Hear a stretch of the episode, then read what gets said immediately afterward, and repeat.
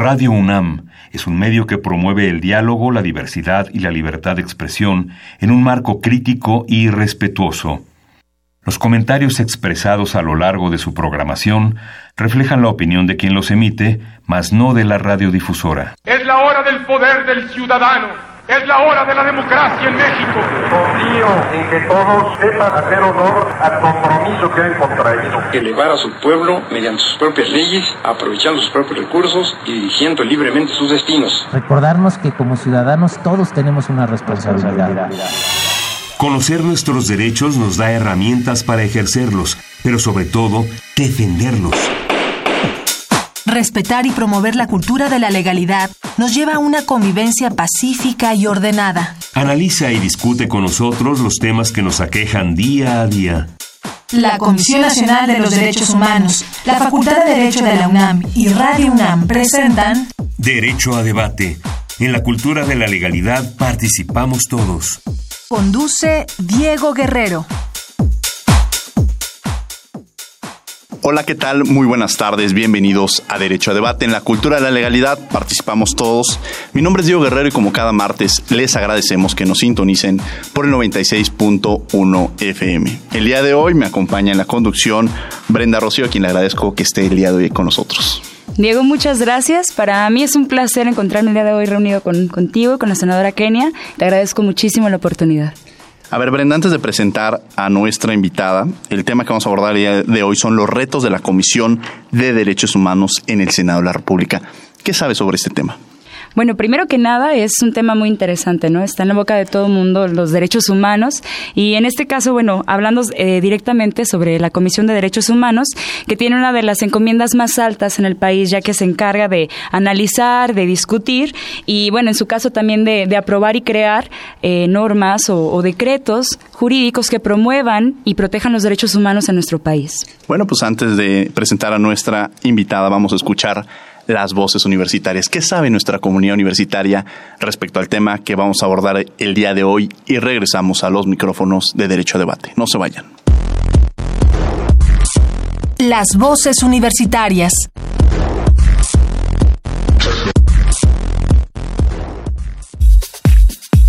¿Qué opinas del papel de los legisladores en materia de derechos humanos? Pues creo que deberían de tomar posturas más bien apartidistas porque eso generaría un mejor trabajo en todo el Congreso. Ah, bueno, yo opino que no, no, no estoy muy enterado de la labor que están haciendo, pero considero que tendrían que ser los primeros interesados en ver que los derechos humanos estén bien protegidos. Pues lo único que sé es lo de la Guardia Nacional, eh, en realidad pues no sé completamente cuál es la agenda que, que cumple y pues sí, ignoro muchas cosas al respecto. Bueno, yo opino que debería de haber más difusión y, conocimiento acerca de la labor de ellos, pues que realmente no se conoce, no se conoce y si no se conoce es por, porque no, no hay una difusión eh, pertinente, pues yo creo que debe de, ahorita es un buen momento para que para que se trabaje los de los derechos humanos por el cambio de gobierno y todo el proceso que ha habido. Escuchas Derecho a Debate. Bien, estas fueron las voces universitarias y bueno, ¿quién es nuestra invitada, Brenda? Nuestra invitada el día de hoy, Diego, es la senadora Kenia López Rabadán, quien es la presidenta de la Comisión de Derechos Humanos. Senadora, un placer tener el día de hoy aquí en los micrófonos de Derecho a Debate.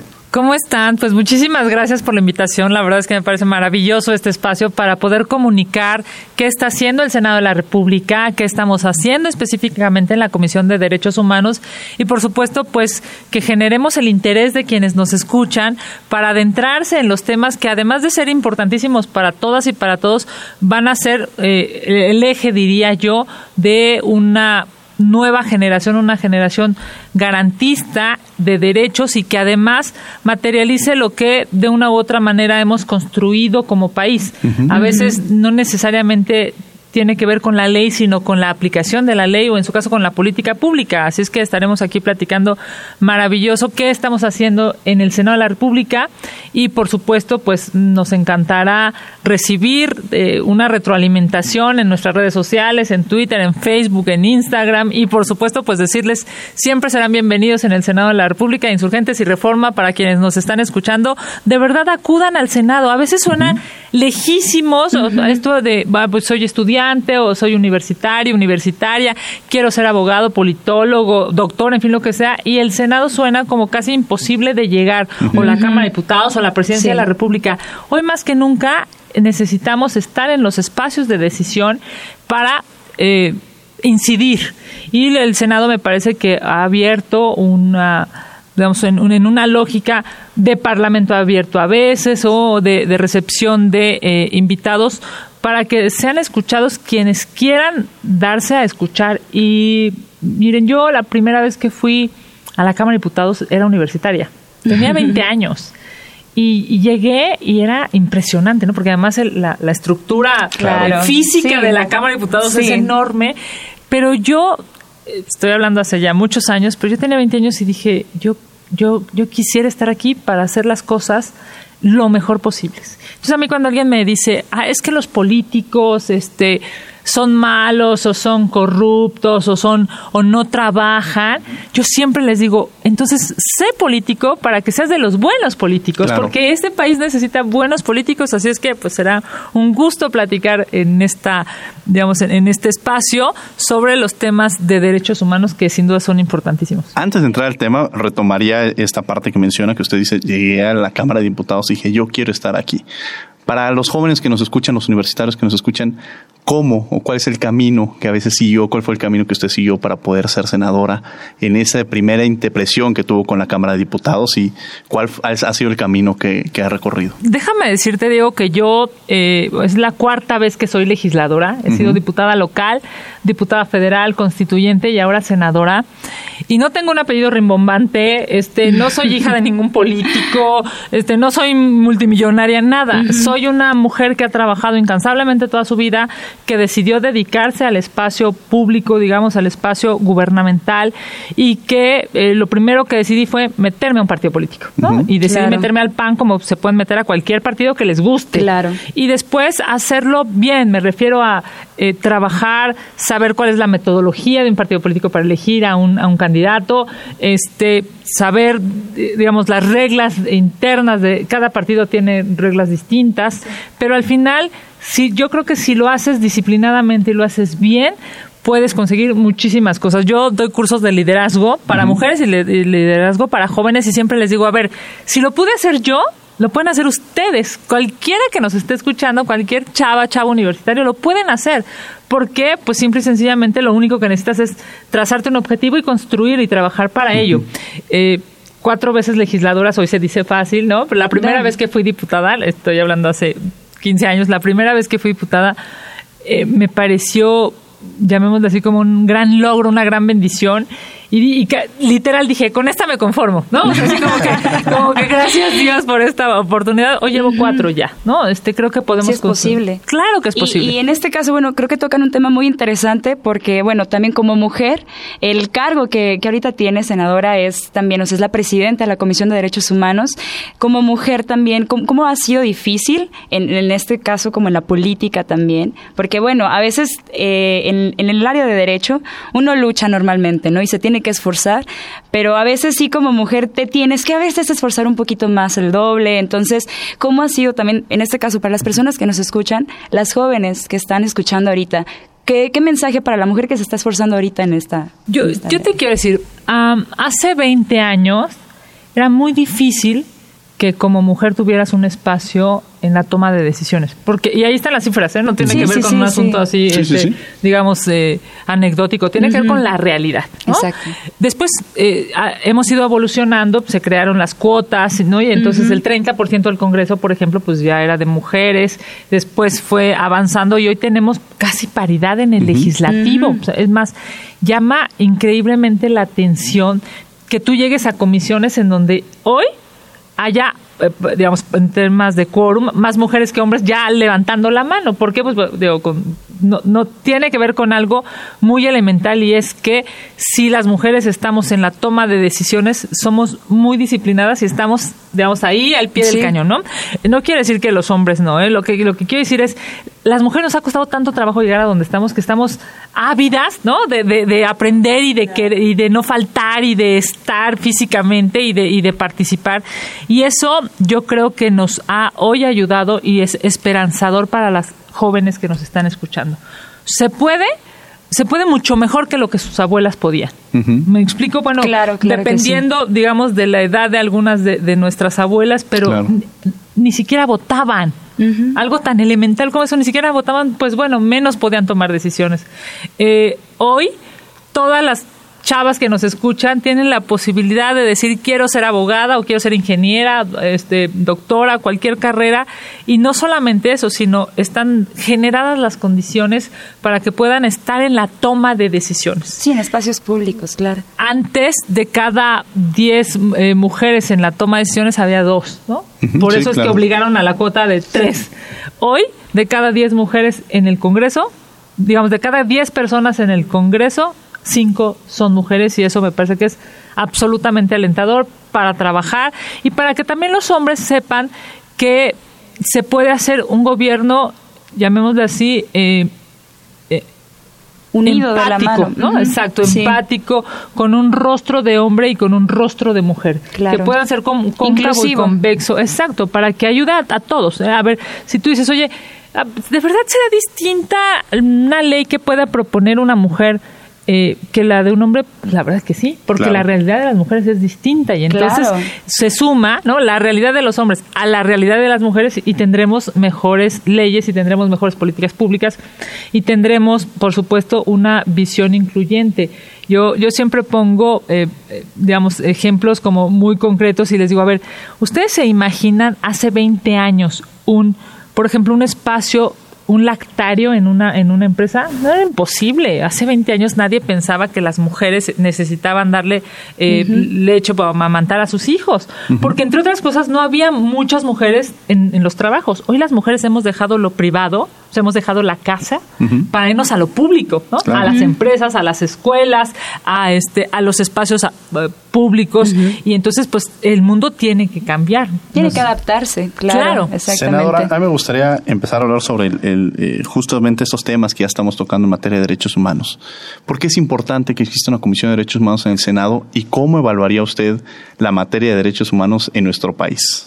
Bueno, déjame decirte que con la reforma de 2011, eh, nuestro país fijó una posición muy clara pro persona, eh, que garantiza que los derechos humanos se puedan, digamos, te puedan beneficiar y, puedas encontrar en la ley, en la constitución y en las leyes un, asidero para vivir mejor, ¿no? En estricto sentido es eso. sí, sobre la dignidad, vaya. Exacto, es que tú como ser humano, hombre o mujer, tengas garantizados tus derechos solo por el hecho de existir, más allá de tu eh, nivel educativo, eh, cultural, económico, solo por el hecho de ser persona. Y eso evidentemente es una, llamémoslo es una gran noticia para el mundo, para México y para el mundo. ¿Por qué?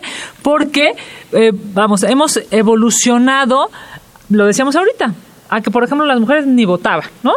A que, eh, por ejemplo, dependiendo, digamos, de el, el, espacio en el que te desarrollabas, podrías ejercer o no tales derechos. Hoy, hoy, puede, hoy, hoy no importa si eres indígena, si eres mujer, si eres rico, si eres alto, si eres rubio, si no importa.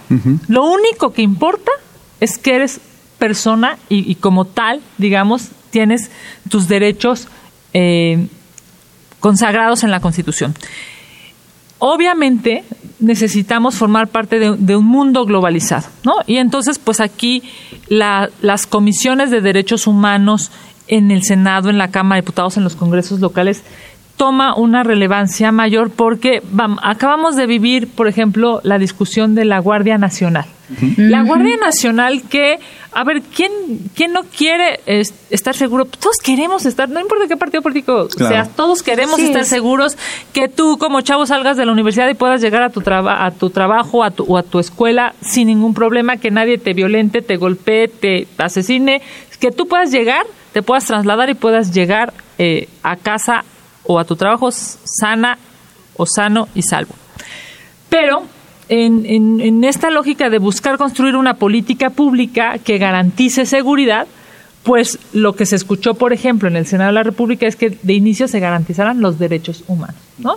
Y esta discusión pasaba por militarizar al país o no militarizarlo, ¿no? porque eh, tuviéramos un ejercicio, digamos, eh, militar en cada uno de los municipios o que tuviéramos una Guardia Nacional que estuviera, eh, que tuviera un mando civil y que por ende pues pudiéramos generar lo que eh, congruencia con lo que hemos dicho en tratados internacionales, ¿no? Además de que, por ejemplo, la ONU, el alto comisionado de las Naciones Unidas, el representante de la señora Bachelet en México, decía no militaricemos, ¿no? O Amnistía Internacional que decía no militaricemos, ¿no? Y en fin, esta, esta lógica de vivir en, en, un, en un mundo globalizado también significa escuchar a los demás, escuchar a, los demás países, escuchar a los organismos internacionales, eh, saber que, por ejemplo, lo que pasa en países como Venezuela, pues no se, no se, esperemos, no se pueda permitir nunca en nuestro país. Evidentemente, los derechos humanos son progresivos. ¿Esto qué significa? Que una vez que lo tienes, no puedes ir atrás. ¿Me explico? Ya lograste un derecho, ya lograste un reconocimiento, ya lograste un avance, no puede ir en retroceso y entonces las comisiones de derechos humanos en, en los congresos a nivel local o federal, pues te debe de garantizar que lo que sigue va en tu beneficio y no en tu perjuicio. Y bueno, pues es así como trabajan eh, los cuerpos colegiados, las comisiones, eh, llamémosle aspiracionalmente, para conseguir más cosas en beneficio de los ciudadanos. Voy a poner un ejemplo muy concreto. La paridad en la toma de decisiones. Ya tuviste un 30% de mujeres en la toma de decisiones, ah, bueno, pues ya, lo que sigue es un 40 o un 50, no es un 20. Claro. ¿Me explico? Algo más o menos así. Y, y, en eso todos los temas. Por ejemplo, en los temas de eh, los derechos, por ejemplo, de eh, las comunidades indígenas, ¿no? Eh, o, en fin, hay una gran cantidad de temas que tendremos la oportunidad de ir platicando de ellos, pero es avanzar para mejorar. Claro. Nunca este, en retroceso y nunca en una merma de derechos y eso pues las comisiones pues juegan un papel fundamental. Vamos a escuchar por tus derechos las noticias más relevantes de la Comisión Nacional de los Derechos Humanos y regresamos a los micrófonos de Radio UNAM. No se vayan. Por tus derechos.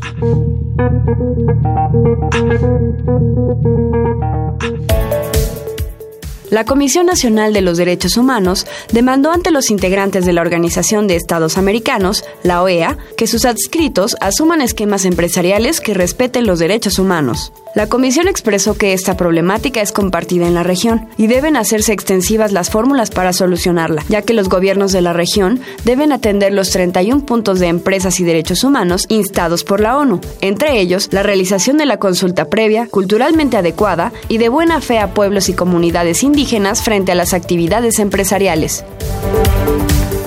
Para la Comisión Nacional de los Derechos Humanos, el cierre de fronteras, la construcción de muros y los obstáculos policiales para evitar la circulación de migrantes no detendrán su intención por alcanzar un destino y recomendó a gobiernos y sociedad esforzarse para evitar fenómenos xenófobos y preconceptos contra otras culturas y poblaciones de origen distinto. La CNDH llamó a evitar el racismo y las nuevas formas de exclusión y discriminación, que son causas y consecuencias del discurso de odio que creíamos desaparecido, pero aún tiene vigencia. Se deben impulsar políticas públicas que no criminalicen la migración y permitan proteger, respetar y defender a quienes cruzan las fronteras, independientemente si lo hacen con documentos o no. El 25 de marzo se cumple un año de los hechos violentos de Nuevo Laredo, Tamaulipas, en los que un helicóptero de la Secretaría de Marina provocó la muerte de dos niñas y su madre, así como daños a la integridad de otras tres personas. Esto motivó a la Comisión Nacional de los Derechos Humanos a emitir la recomendación 4 diagonal 2019 dirigida al secretario de Marina. Luego de investigar el caso, la CNDH acreditó violaciones a los derechos humanos a la vida, a la integridad personal y a la seguridad jurídica en agravio de quienes viajaban en el automóvil, por el uso arbitrario de la fuerza letal, la falta de auxilio a los lesionados y por proteger a los elementos navales que viajaban en la aeronave. Síguenos en Facebook y Twitter como Derecho a Debate. Bien, estos fueron por tus derechos, las noticias más relevantes de la Comisión Nacional de los Derechos Humanos. El día de hoy me acompaña en la conducción Brenda Rocío, a quien le agradezco que esté el día de hoy con nosotros. Gracias, Ivo. Y tenemos como invitada a la, a la, senadora Kenia López Rabadán, quien es la presidenta de la Comisión de Derechos Humanos del Senado de la República.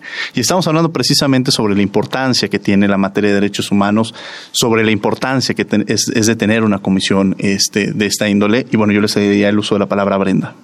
Bueno, eh, de hecho, ahorita también abarcando, junto con la senadora, este 21 de, febrero también fue cuando pasó este acuerdo histórico en el Senado, ahorita que lo mencionaba, sobre la Guardia Nacional, eh, y, tomando un poco de, del tema, ¿no? Sobre los derechos humanos y la participación, me parece que abordaron sobre las audiencias públicas, ¿no? Y estaban en la mesa 5 de la comisión, en este caso la Comisión de Derechos Humanos. ¿Cómo fue este proceso? Para la gente que nos escucha, ¿qué es una audiencia pública? ¿Puedo ir yo? ¿Quién, cómo, lo cómo la convocan? Eh, ¿Qué es? Cuál es el trabajo en sí y cómo fue el proceso para, para lograr este suceso, la verdad, histórico, en el que, bueno, eh, es, es unanimidad por parte del Senado y eso es increíble, creo que destacar, ya que también nos encontramos ante una integración plural y es, eh, la verdad, yo lo felicito bastante, ya que no se suele ver a veces como eh, normalmente en el Congreso Sí. la unanimidad, ¿no? Que además yo, yo ahí sí retomaré algo muy importante la senadora. Yo la senadora la conocí cuando era diputada y presidenta de la Comisión de Cultura. Y era maravilloso porque creó precisamente esta participación que tiene, no es algo que ella es algo que siempre ha impulsado. Recuerdo que incluso creó un consejo consultivo en el que en ese entonces yo trabajaba con Jorge Sánchez Cordero. Y en ¿A ese le consejo mandamos un abrazo? Ah, sí, no, bueno, Jorge lo queremos muchísimo y además ya, ya ha venido aquí al programa. Y la realidad es que el trabajo era muy, muy enriquecedor, era escuchar las voces de diversos actores involucrados y eso y es pocas veces se, se ve eso. Yo recuerdo que cuando sale de la Comisión de Cultura se desvanece por completo esa, esa oportunidad y luego la volvemos a ver y esa es cuando los actores la, la reviven. Ahora, cuando vemos en el Senado y sucede esto, es más, alguna ocasión, y también voy a hacer un paréntesis, hablaba con Luis Raúl y le platicaba de esta comisión, le decía, la gran ventaja que, tiene- que vas a tener tener a una presidenta de la Comisión de Derechos Humanos es que es muy cercana a los sectores sociales, es muy cercana a platicar con las comunidades. Entonces, yo aprovecho los micrófonos para reconocérselo porque no es algo nuevo que está haciendo, sino en su trayectoria profesional lo ha hecho siempre en los espacios que ha ocupado. Muchas gracias. Diego, también un saludo al presidente de la CNDH, sin duda un extraordinario representante de los derechos humanos en nuestro país. Pues déjame decirte, Brenda, que este ejercicio al que tú eh, evocas, la verdad es que ha sido, yo creo que de los mejores ejemplos que debemos de tener en el país. Sí, así es. A ver, ¿qué es un parlamento abierto? ¿no? Pues es una lógica de no quedarte como legislador con lo que tú crees, sino permitir que haya más voces con visiones distintas, con expertise distinto, con lógicas distintas que te sumen a tomar una decisión.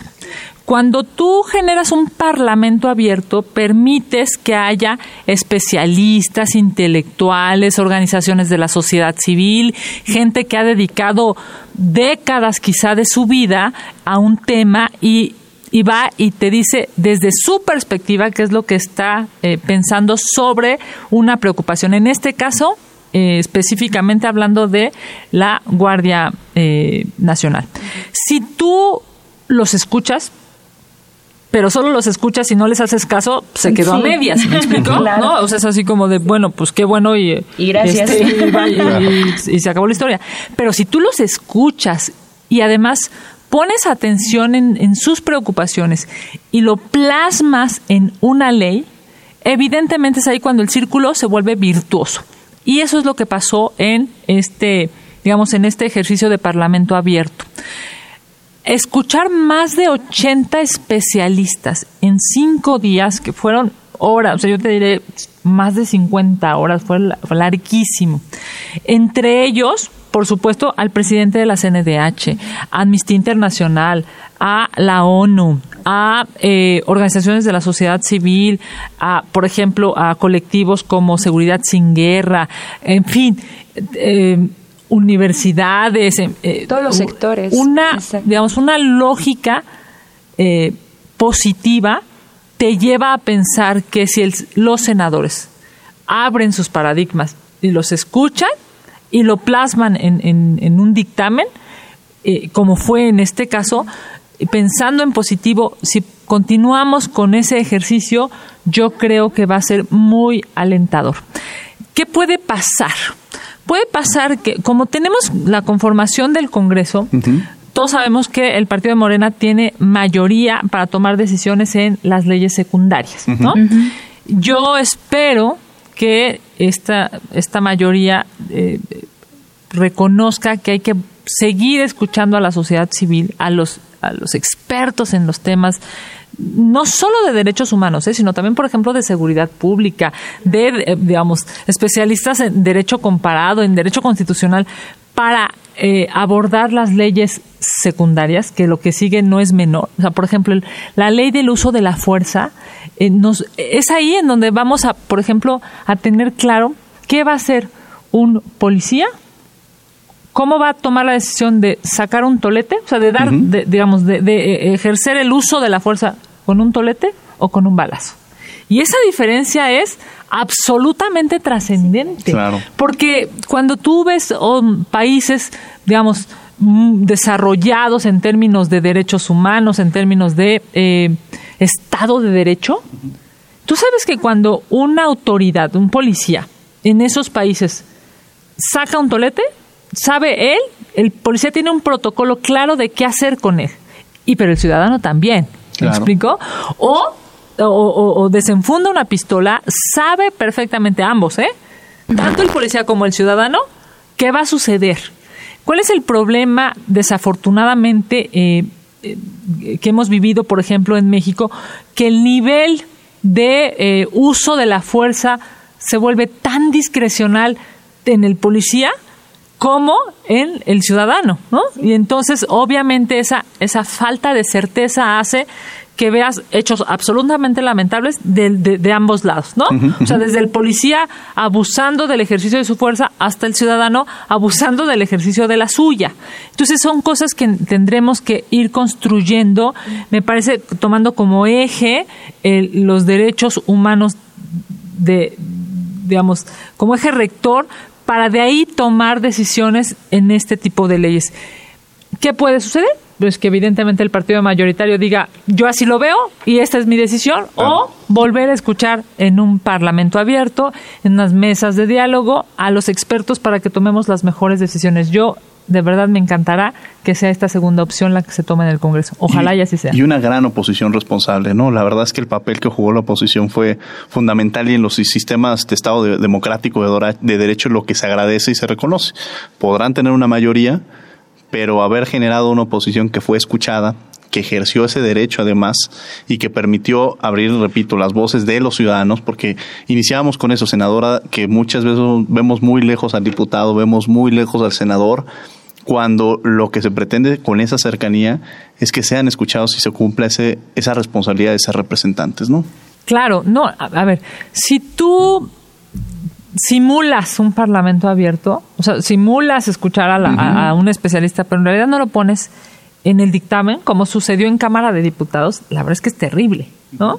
Los, los especialistas estaban muy molestos, fueron a la Cámara de Diputados igual un montón de horas, muchísima discusión, pero el dictamen que generaron, pues no, no, no digamos, no retomaba nada de las posiciones de los especialistas. Cuando se pasa como Cámara Revisora al Senado, la oposición justo dijo, todos, me refiero a todos los partidos de oposición, todos estamos eh, claros que ese dictamen o esa minuta, en términos parlamentarios, esa minuta que envió la Cámara de Diputados no se puede aprobar así. Y hubo una conciencia colectiva, si me permiten la expresión, de la oposición para decir, nadie ve por su propio interés. Me refiero a ningún partido ve por su propio interés, sino va a ver por un interés superior, que es un interés de no militarizar el país, por un interés de, digamos, de, respeto a los derechos humanos. Y entonces se lograron dos cosas positivas. Una, que la oposición tuviera un peso claro y segundo, que la mayoría supiera que necesitaba encontrar un punto de coincidencia para que así se pudiera generar lo que muy bien decía Brenda y es la unanimidad, ¿no? no nada, nada, nada fácil, ¿eh? Por, pero haber eh, generado un, un, dictamen, una aprobación de, eh, pues de algo tan trascendente como es eh, la Guardia Nacional que va a ser que nos va a cuidar como mexicanos, ¿no? Y haberla generado por unanimidad, me parece que ha sido un gran logro de todos. Ahora vivimos una crisis en materia de derechos humanos en el país, o sea, decir que no, y es una crisis no reciente, o sea, en los diversos años, los diversos gobiernos no se ha dedicado uno exclusivamente ha existido una crisis en materia de derechos humanos. Y eso pone en la agenda nacional como uno de los temas prioritarios que tiene que ser visto por el gobierno. ¿Cuáles son los principales retos o cómo se determinan la prioridad que, va que, que lleva usted en la agenda en temas de derechos humanos y si coinciden que vivimos una crisis de derechos humanos, ¿no? me parece que decir que no sería eh, de entrada ofender eh, el intelecto de quienes nos están escuchando, ¿no? Este, yo creo que es evidente que estamos en una crisis eh, compleja. estamos hablando de dos mil fosas ¿no?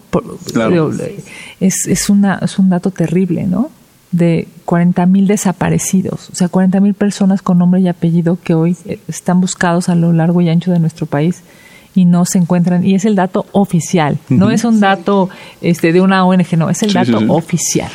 Estamos hablando de un desplazamiento forzado interno que eh, se vive hoy en las comunidades porque si tú no pagas un derecho de piso, porque si tú no haces, si no formas parte de la delincuencia en algunos eh, municipios, si no te, eh, digamos, si no formas parte de, de, todo eso negativo, pues entonces está en peligro tu vida o la de tu familia. Y ese tipo de cosas son, son las, digamos, lo, que primero se tiene que visibilizar para después cambiar. Y partiendo no reconocerlo, porque el gobierno anterior, por ejemplo, el tema de desplazamiento interno nunca lo quiso reconocer como tal, porque el desplazamiento interno generalmente se presenta en estados que se encuentran en guerra o cosas así. Las condiciones en el país son distintas, son precisamente por un tema de narcotráfico que se genera el desplazamiento no porque alguien se quiera cambiar de, de lugar de origen, sino porque las condiciones no se las permiten. A ver, Diego, imagínate tú a un chavo que tiene, no sé, 18 años, 19 años y que tiene que salirse de su municipio, porque si no se sale, lo reclutan, eh, digamos, la delincuencia. Y entonces imagínate todo lo que tu vida tiene que cambiar por eso, ¿no? O sea, tienes que cambiar de escuela o ya no ir a la escuela, tienes que, cambiar de amigos o ya no tener amigos, tienes que eh, pensar en cómo sobrevivir en otro municipio ¿no? ¿Cómo, de entrada pagarte este tu espacio donde te puedas dormir, qué puedas comer? O sea, la, la, la violencia que sufre una persona por tenerse que desplazar a otro municipio, a otro municipio simple y sencillamente porque no quiere formar parte del crimen organizado, ¿no? Eso es algo que violenta tu vida, que la transforma en negativo y son de las cosas que nosotros debemos de reconocer que existe para en su caso poder generar mejores condiciones para, por ejemplo, un joven de 18, 19 años. ¿eh? Pero también estamos hablando de mujeres, estamos hablando de adolescentes, estamos hablando, digamos, que impacta en negativo a, digamos, a muchos mexicanos y mexicanas. Si no reconocemos que eso existe, ¿cómo lo vamos a corregir? Es como, digamos, si, no reconoces que tienes una gripa, pues no puedes ir a, comprarte un analgésico. ¿me pues, gripa vas a curar? Claro, exactamente. Entonces, lo primero es que hay que reconocer que sí, efectivamente, necesitamos, yo, yo lo he dicho una y otra vez, necesitamos que en este país haya Estado de Derecho, que es algo tan elemental, tan fundamental, pero a veces tan lejano. Si yo te violento, ¿no? Diego o Brenda, yo debería de tener un castigo. ¿Me, explico? Sí, claro. si alguien es capaz de llegar a mi casa este, robarse mi patrimonio eh, o, alguien es capaz de violentarme a un grado tal eh, que pueda yo perder la vida, ese alguien debe saber que el Estado eh, no va a permitir que mañana esté, eh, no sé, esté disfrutando del sol. No, que debe de haber un sistema jurídico de investigación y de sanción suficientemente sólido. Y entonces ahí, eh, por supuesto que pues se, estaremos viviendo en un círculo virtuoso. ¿Qué pasa hoy? Es increíble, pero, bueno, hemos visto este, unos videos lacerantísimos, ¿no? De gente que está, o sea, del crimen organizado, se han viralizado en estos últimos días, del crimen organizado que tiene unas armas brutalmente sofisticadas, ¿no? Y dices, ¿cómo es posible? Pues, o sea, un policía, ¿cómo va a repeler ese tipo de, de delincuencia? Necesitamos encontrar a los ministerios públicos suficientemente honestos, a unas carpetas de investigación suficientemente bien armadas, a jueces que no se vendan, ¿sí me, o sea, a, reclusorios que en donde no desde adentro puedas estar este, haciendo llamadas para este eh, intimidatorias o para este eh, secuestrar a larga distancia, me explico. O sea, todo eso tiene que ver con Estado de Derecho y eso tiene que ver, por supuesto, con autoridades eficientes y tiene que ver también y preparadas, preparadas y también con servidores eh, públicos que hagan su trabajo conscientes de que forman parte de un gran engranaje en positivo y por supuesto a los ciudadanos.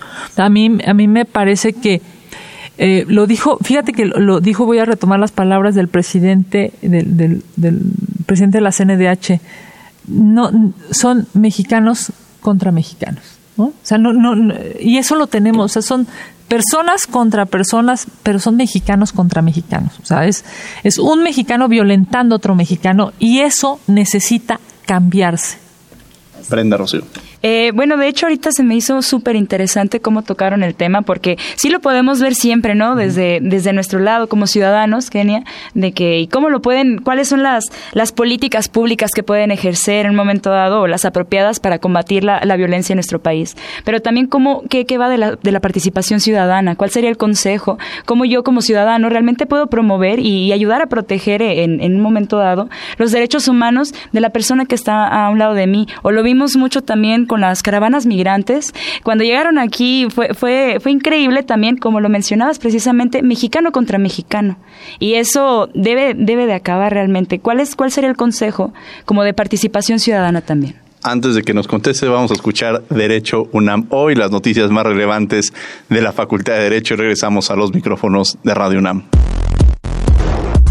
Derecho UNAM hoy.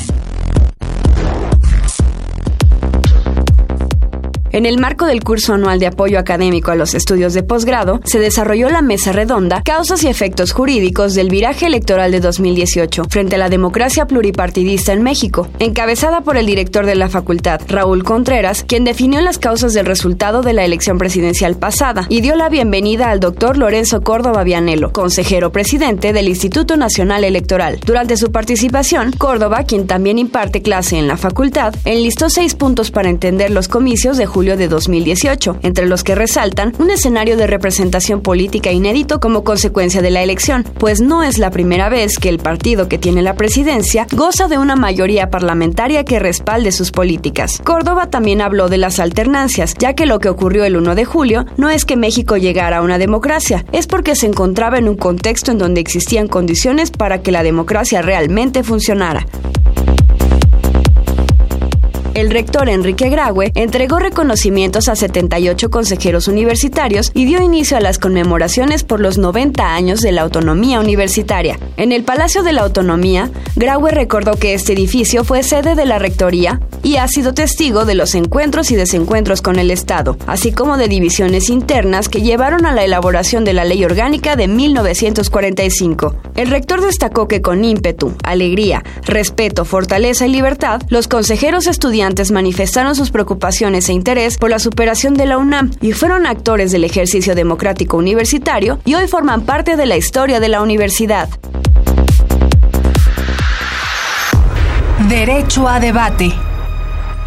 Bien, estas fueron las notas más relevantes de la Facultad de Derecho a lo largo de la semana. El día de hoy me acompaña en la conducción Brenda Rocío. Tenemos como invitada a la senadora Kenia López Rabadán, presidenta de la Comisión de Derechos Humanos del Senado de la República, con una enorme responsabilidad por todos los temas y precisamente abordábamos el hecho de que se vive una crisis en materia de derechos humanos en México y tiene que ser visibilizada. Una de las grandes tareas que se tiene en la materia de derechos humanos es visibilizar las violaciones que en un momento dado se generan. Esa es de las grandes tareas que se tiene y que los ciudadanos sepamos lo que está sucediendo. Brenda Rocío tenías, estaba antes de entrar al corte, tenías una pregunta en, en la mesa. Sí, claro. Bueno, de hecho, en concreto, la, la pregunta sería cuáles son la, las políticas públicas que usted, senadora, considera las adecuadas para combatir la violencia en el país y qué va de aquí a la participación ciudadana. No solamente se trata de las autoridades, en mí como ciudadano, ¿cómo está para proteger y promover los derechos humanos? Claro, ahora a mí me parece que se necesita una especie de cóncavo y convexo.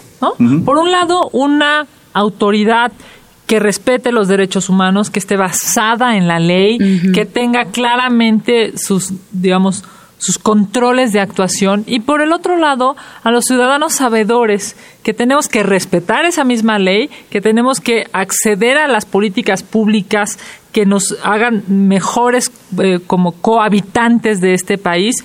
Y por supuesto yo te diría, si tú eres suficientemente capaz de, de, vivir en familia, ¿no? Esto es en tu casa, familia, el tipo de familia que sea, ¿no? Hoy tenemos papá, mamá, este abuelito, mascota, ¿no? Eso, ¿no? Este, en fin, la, pero ese es tu núcleo familiar y ahí los respetas, los cuidas, los proteges. Eso mismo hay que agrandarlo a nuestro municipio, aquí en la Ciudad de México, a nuestras delegaciones, alcaldías. Y después hay que agrandarlo a nuestra entidad federativa y después hay que agrandarlo a nuestro país. Porque yo, me, parece que hay algo muy elemental. Si esta pluma no es mía, es de alguien. ¿Me explico? Y entonces debo de respetarla. Y en esta lógica, entender que nosotros, me refiero como ciudadanos, tenemos un papel absolutamente importante. Lo tienen las autoridades, sí, pero también lo tenemos nosotros como ciudadanos. Cuando tú aceptas que formas parte de un todo y que no puedes ni violentar ni, ni tomar algo que no es tuyo, ni, vamos, dicen por ahí, alguien que no es suficientemente inteligente, este, pues que no acepte un cargo. ¿Me explico? ¿No? o sea, todos debemos de aceptar. ¿Para qué se, para qué, digamos, se nos dieron ciertas habilidades y para qué no otras? Y también aceptar como mexicanos y como mexicanas que formamos parte de algo más. Y entonces ahí deberemos de entender, por supuesto, que yo no te puedo violentar a ti, pero tú tampoco a mí. Y si acaso llegáramos a romper ese pacto, pues hay un, digamos, hay un, hay una ley y hay un sistema que nos va a poner a, cada quien, digamos, en nuestra justa dimensión. No es fácil porque desafortunadamente hemos vivido eh, en muchos vicios en, esta lógica de pues el, el eh, digamos el, el, que puede corromper corrompe no y el que se el que se puede dejar corromper, se deja corromper. Pero me parece que, estamos hoy en una muy buena actitud social, nacional, ¿no? Es una gran oportunidad para decir, hagámoslo bien. No importa de qué partido político seas, hagámoslo bien.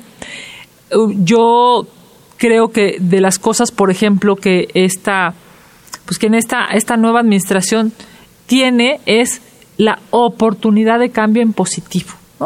Eh, si tú ves a un policía municipal, lo mismo que a un policía estatal o a un policía federal, que puedas confiar igual. Y entonces aquí, ¿quiénes son responsables? Pues lo mismo el alcalde que el gobernador, que el presidente de la República. Ojalá y podamos encontrar niveles de entendimiento social para que esto ocurra. Y si no ocurre, que tengamos un Estado de Derecho para, digamos, llamar a cuentas a quien no lo haga. Es, es, es difícil, sí, pero me parece que no es imposible porque hay países del mundo que lo pueden hacer. Si los jóvenes que nos están escuchando, algunos sueña, ¿no? Con ser, eh, no sé, presidente de este país o ser alcalde o ser eh, jefe de gobierno, gobernador, pues lo primero que tiene que pensar es en cómo poder, eh, digamos, encontrar los canales de ayuda en lugar de ver cómo llegar a enriquecerse, que es, evidente eh, que ya hemos vivido muchas historias terribles de gobernadores, ¿no? Que este que uno dice, oye, ni siquiera se van a acabar su dinero en esta generación ni tres generaciones después de ellos. Que el gran problema, bueno, es efectivamente esos temas de, de corrupción, pero viene es acompañado de un primo hermano de la corrupción, que es la impunidad, ¿no? Claro. Entonces, el tema de la corrupción, el gran problema es cuando se vive esta impunidad y cuando de pronto uno escucha estos, este, estas noticias de gobernadores, de alcaldes, que, que en, las funciones que realizan no las desempeñaron de forma adecuada, sino al, al contrario, se enriquecieron pero lo más grave es que hay una impunidad, ¿no? Y eso creo que es lo que muchas veces lastima como sociedad. Claro, y es, lo, y es lo que debemos de, a ver, no hay que cansarnos de exigir, ¿eh? O sea, a mí, eh, este, porque sí es cierto que hemos avanzado muchísimo, pero nos faltan muchísimas cosas todavía por, por recorrer.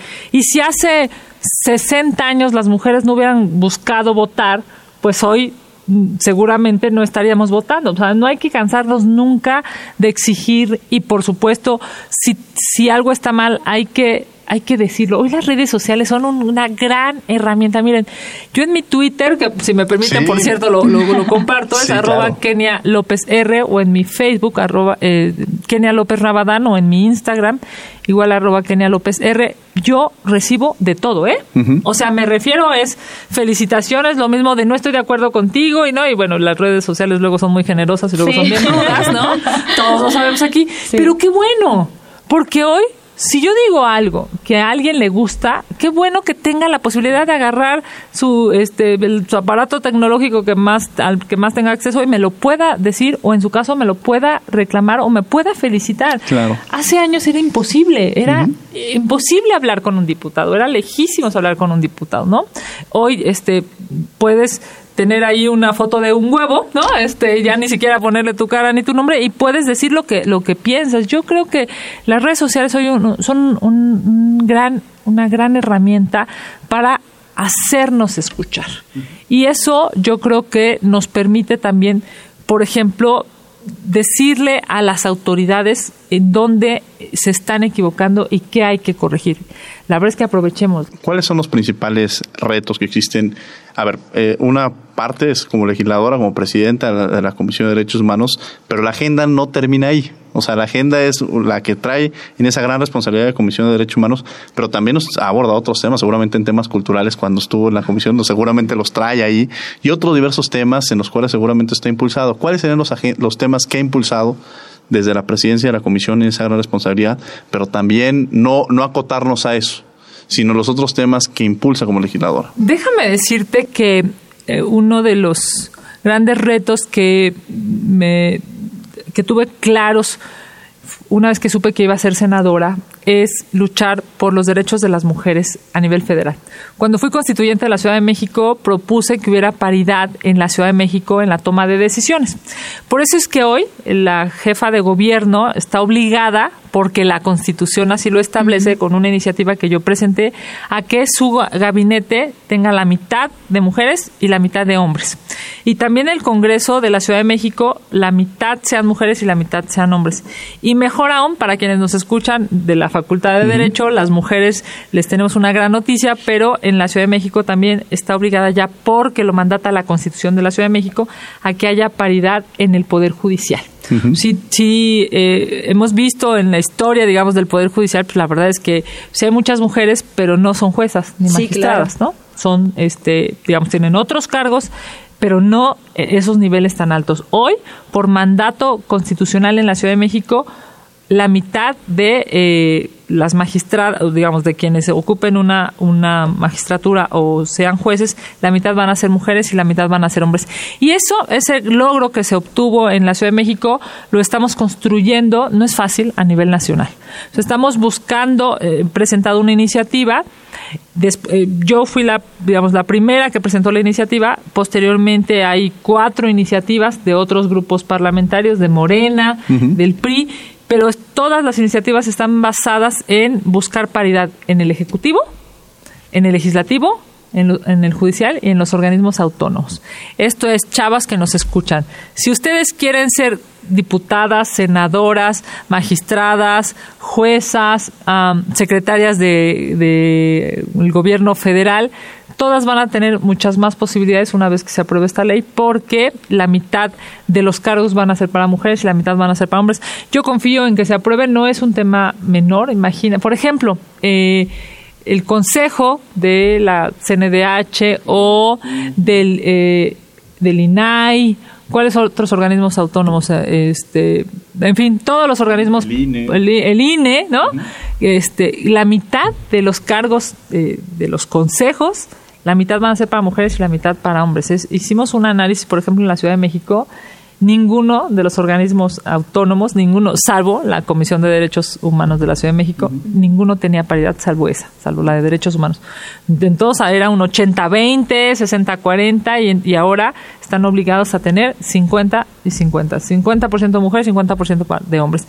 A nivel federal, bueno, este yo te quiero decir, el gobierno pasado era una cosa terrible, pues, ¿no? O sea, este era 80% hombres, 20% mujeres. La corte. nada más imaginen la corte con una con, con, paridad con 50 y 50. Hoy este pues, son 9 de 11, ¿no? Este se ve complicadísimo, pero hay que construir las leyes y los acuerdos suficientes para que podamos encontrar espacios de decisión. Las mujeres me parece que hoy estamos eh, en la mejor de las posiciones para conseguirlos y pues será maravilloso ver una corte en donde la mitad sean mujeres, la mitad sean una Suprema Corte de Justicia, organismos autónomos, el Poder Judicial completo, el Congreso, el Gabinete Federal, en fin.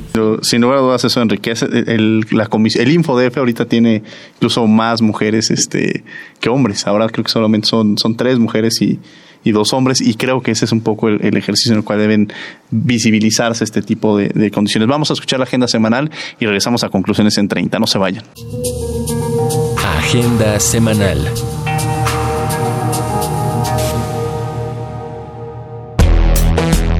la Comisión Nacional de los Derechos Humanos y el Colegio de la Frontera Norte invitan a la presentación del estudio Políticas multinivel para el retorno y la reinserción de migrantes en México. La cita es el lunes 1 de abril a las 11 horas en la oficina de la Comisión Nacional de los Derechos Humanos, República de Cuba número 60 en el Centro Histórico. Registra tu asistencia al correo elflores.cndh.org.mx o al 5681 81 125, extensión 1315, cupo limitado. Con el propósito de que nuestros connacionales afronten las circunstancias que se dan en el contexto migratorio, la Comisión Nacional de los Derechos Humanos renovó el programa El Plan es Tener un Plan. Entra a www.migrantes.cndh.org.mx y encuentra información que te será útil, como distintos programas sociales, la forma de trasladarte, cómo recuperar tu acta de nacimiento, albergues disponibles, entre otros publicamos los diplomados de titulación y actualización en los que puedes participar para profundizar tus conocimientos en materia de derecho laboral, empresarial, civil y familiar, así como en derecho constitucional y amparo. Consulta los detalles en www.derecho.unam.mx. Prepárate el 4 de mayo a las 6 de la tarde tienes una cita para correr con nosotros y celebrar los 90 años de la autonomía universitaria en el Estadio Olímpico Universitario. Informes e inscripciones al 5622-1968. Escuchas Derecho a Debate. Conclusiones en 30. Bien, esta fue la agenda de la semana que va a tener la Comisión Nacional de los Derechos Humanos y la Facultad de Derecho. Estamos en conclusiones en 30. ¿Algún tema, senadora, que hayamos dejado sobre la mesa y que es importante mencionar y reforzar? Bueno, primero agradecerte, por supuesto, este espacio. Me parece extraordinario. Ojalá y por supuesto que quienes nos escuchan se involucren en los temas de derechos humanos y yo te diría, los organismos autónomos como la CNDH y los organismos que nos hemos dado como mexicanos que permiten pesos y contrapesos con las autoridades, con el gobernante en turno, con el partido político en turno, debemos defenderlos. Es evidente que uno de los espacios más claros, más eh, jurídicos, más congruentes, por supuesto, son los organismos autónomos. Así es que yo me parece que solamente decirte desde aquí, desde este espacio universitario, eh, que nunca claudiquemos en que tengamos distintas voces. Necesitamos ser escuchados todos, necesitan ser escuchados todos y ojalá y en tanto más organismos públicos autónomos tengamos, pues más voces sean escuchadas y cualquier autoridad, esta, la pasada, la futura, la que haya dentro de 20 o 30 años, pueda eh, ver qué está haciendo, qué está haciendo en temas de derechos humanos, una CNDH fuerte, sólida, congruente, eh, jurídica, eh, inteligente, siempre se agradece. ¿Para qué? Pues para que el país pueda caminar, no, no en digamos, no en concordancia con la autoridad en turno, sino en concordancia con los derechos humanos a nivel nacional y a nivel internacional. Hoy me parece que la CNDH ha, tenido un papel destacadísimo y se le agradece. Cuando nosotros vemos a instituciones fortalecidas, porque las necesitamos, eh, encontramos, eh, yo diría, como ciudadanos, mejores espacios. Si tenemos un INE fuerte, ¿no? Tenemos un país democrático. Si tenemos una CNDH fuerte, tenemos un país garante de los derechos humanos. Si tenemos instituciones fuertes, somos un país fuerte. Así es que a, cuidarlas, a protegerlas, a defenderlas y a, por supuesto, garantizar que todas las voces sean escuchadas. Eh, yo milito, llevo 20 años militando en el Partido Acción Nacional, pero debo respetar las voces de Morena, del PRI, del PRD, de MC, y, e igual me parece que los compañeros de los otros partidos también deberán de respetar mi opinión, porque así juntos podemos encontrar las mejores herramientas y las mejores leyes para vivir mejor. Senadora, un placer haberla tenido el día de hoy aquí en los micrófonos de Derecho a Debate. Brenda, un placer que nos hayas acompañado el día de hoy. Gracias, gracias a los Yo refuerzo esta parte que el fortalecimiento del Estado de Derecho es gracias a sus instituciones y la autonomía, los organismos autónomos juegan un papel muy importante. Agradecemos a la Comisión Nacional de los Derechos Humanos, a la Facultad de Derecho y a Radio UNAM en los controles técnicos, Juan Méndez. En la asistencia, Elías Hurtado, Jocelyn Rodríguez, Lorena Redondo, Redacción y voz de las notas, Ana Salazar. Redes sociales, Regina Díez Barroso. En la producción, Paco Ángeles. No olviden que nos escuchamos de ley todos los martes. Esto fue Derecho a Debate. Esto fue Derecho a Debate. En la cultura de la legalidad participamos todos.